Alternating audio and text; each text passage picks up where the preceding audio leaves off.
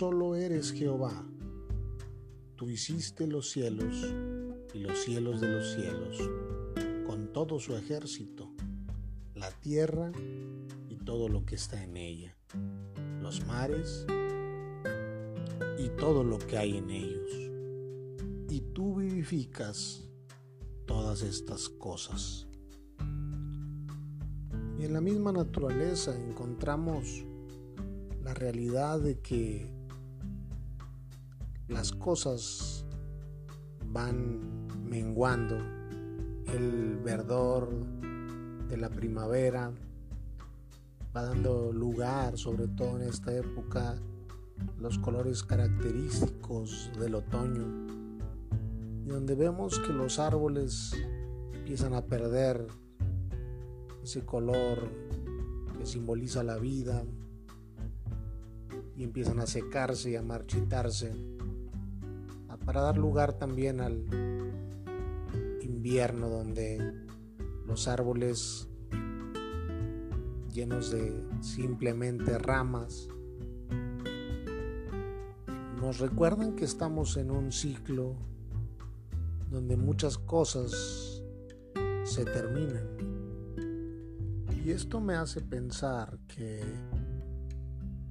que en la vida pronto sucede algo semejante. ¿Cuánta gente encontramos que pierde la alegría de vivir? Pierde los anhelos, incluso algunos llegan a decir que sus sueños han muerto. En la misma realidad donde vivimos, encontramos que hay fuentes de energía que se consideran no renovables. Es decir, que en algún momento determinado estos combustibles se agotarán. Y es por eso que muchos buscan la opción de otras energías que son más amigables con el medio ambiente y que puedan ser, a diferencia de las otras, energías que se puedan conseguir de una manera más fácil y puedan ser renovadas.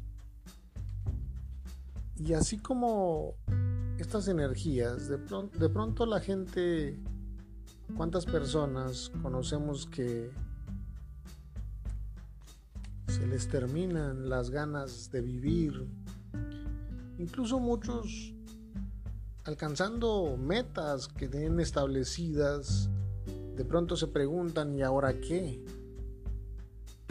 Porque quizás ignoramos que el hecho de alcanzar las metas que nos hemos propuesto no es un objetivo en sí. ¿Cuál es la razón para soñar? ¿Cuál es la razón para plantearnos objetivos o metas en la vida es simplemente para avanzar, para no estancarnos, no conformarnos y no perder la capacidad de asombro que nos ayuda tanto en la vida.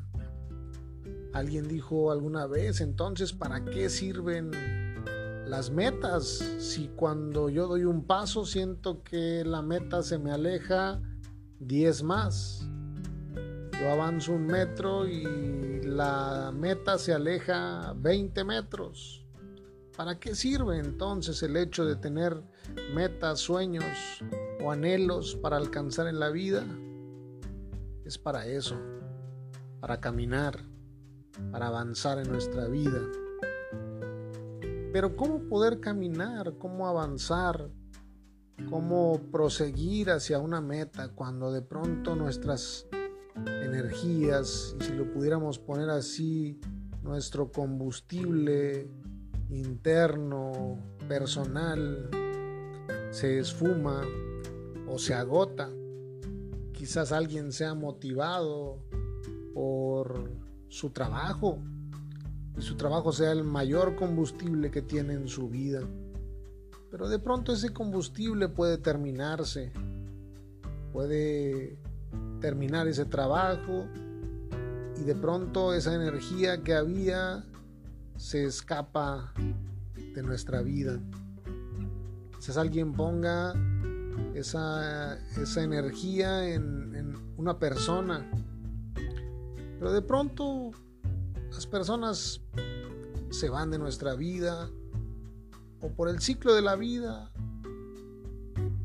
ya no están con nosotros y de pronto esa fuerza que nos daba ya no está más ahí. ¿Cómo lograr encontrar una motivación para tanta gente que se encuentra en esta situación? Simplemente acercándose al Dios que da vida a todas las cosas, que renueva. Y así como llega el invierno, hace que también llegue la primavera.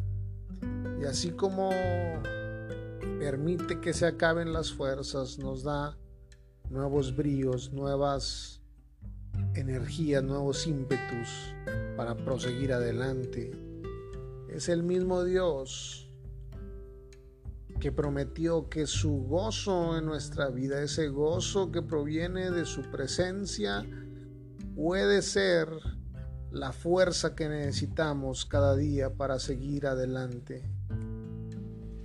El mismo Dios y Padre de nuestro Señor Jesucristo, el cual declaró, yo he venido para que tengan vida y para que la tengan en abundancia. Es el mismo Dios que da esfuerzo al cansado y que multiplica las fuerzas al que no tiene ningunas el mismo Dios que te toma de tu mano derecha y te dice no temas, yo te ayudo. Es a Él a quien podemos acercarnos con esa invitación que hace a todos los trabajados y cansados y que les promete descanso en su presencia.